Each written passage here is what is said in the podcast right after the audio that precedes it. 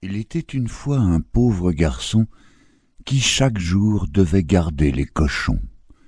Chaque matin, il les emmenait dans la forêt toute proche, afin de les engraisser avec les faines des hêtres et les glands des chênes. Il grandissait et se trouvait proche de ses dix-huit ans quand un matin, alors qu'il s'était aventuré un peu plus loin qu'à l'ordinaire, il se trouva au pied d'un grand arbre.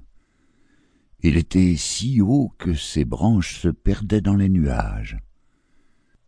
Mais qu'est-ce que c'est que cet arbre? se demanda-t-il. Comme j'aimerais voir le monde depuis le haut de sa cime. Essayons.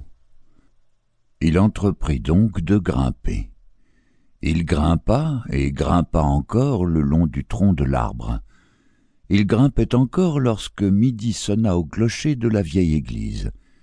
Il grimpait toujours lorsque le soleil se coucha sur la plaine.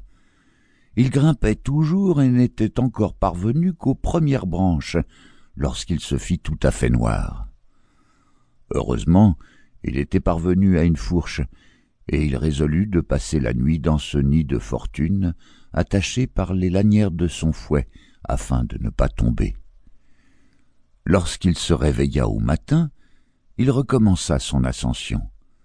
À midi, il était parvenu à une certaine hauteur dans le branchage, sans pour autant voir le sommet de l'arbre.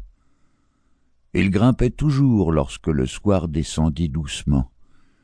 L'arbre se déployait en une infinité de branches et ne semblait pas vouloir se terminer. Il s'apprêtait à passer une nuit encore, lié par les lanières de son fouet, lorsqu'il découvrit un village disposé dans la frondaison de l'arbre. D'où viens-tu? lui demandèrent les paysans fort surpris à sa vue. Je viens d'en bas, répondit le garçon. Tu as donc fait un bien long voyage, dirent les paysans. Reste chez nous, nous trouverons à t'employer. L'arbre prend fin ici? demanda le garçon. Oh non, le sommet est encore un bon bout plus haut.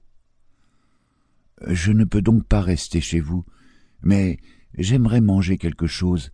J'ai tellement faim et je suis si las. Pourrais-je passer la nuit ici? Demain je repartirai. Les paysans lui donnèrent à manger et à boire, et le laissèrent dormir chez eux. Au matin, il les remercia pour leur bon accueil, et il se remit en route le long du tronc.